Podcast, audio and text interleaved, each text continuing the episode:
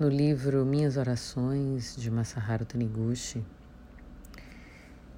é, na página 61, Meios de Aprimoramento Pessoal, tem uma orientação sobre como enfrentar momentos críticos. E eu vou ler para você. Há pessoas que, diante de situações difíceis, ficam presas a essa adversidade e perdem totalmente a mobilidade, como se fosse um sapo mirado por uma cobra. Embora bastasse voltar as costas para tal situação, não fazem e acabam se atirando exatamente na cratera do vulcão da situação adversa, transformando-se em protagonistas de uma tragédia. São o desespero, o pessimismo e a autocomiseração que empurram as pessoas para as dificuldades, impedindo-as de raciocinar e agir com lógica.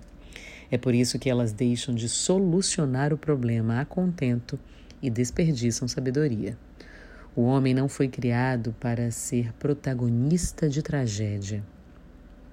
Conscientizemos que somos criaturas do reino de Deus, filhos de Deus. Assim, em vez de arrastados pelas tragédias deste mundo, tomemos atitude de espectador e observemos friamente nossa própria conduta para decidirmos o caminho a seguir convém mentalizar da seguinte maneira: Sou filho de Deus, em qualquer situação com que defronto, jorra do meu interior sabedoria maior do que as adversidades. Só posso vencer infalivelmente, pois a vitória existe dentro de mim. Eu gosto muito desse livrinho. Aliás, eu tenho muitos livros de oração de diversas religiões ou práticas espiritualistas, porque tem uma coisa que eu acredito verdadeiramente que é o poder da mente e do pensamento. Toda vez que eu me vejo atribulada, com alguma preocupação, sim, tenho preocupações, atribulações, aflições das mais variadas frentes, eu tento fazer exatamente esse exercício de isolar, sabe? Isolar o que é o problema, o que é que está me afligindo. E a partir daí, vibrar, pensar, buscar incansavelmente a solução e só pensar nela. Porque as coisas existem, boas e más, e é a gente quem determina. Buda já nos ensinou, né?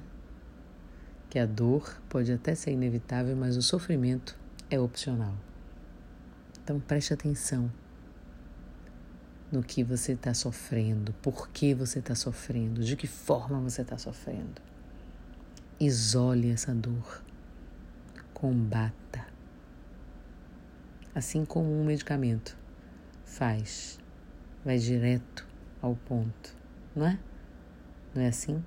Os fármacos, as drogas administradas pelos médicos para combater alguma situação no nosso organismo que não esteja de acordo com os ditames do corpo, que não seja agradável, é isolar, é pensar na cura, na solução, é vibrar e já imaginar aquilo resolvido. Eu sou Rita Batista e tá tudo a dar.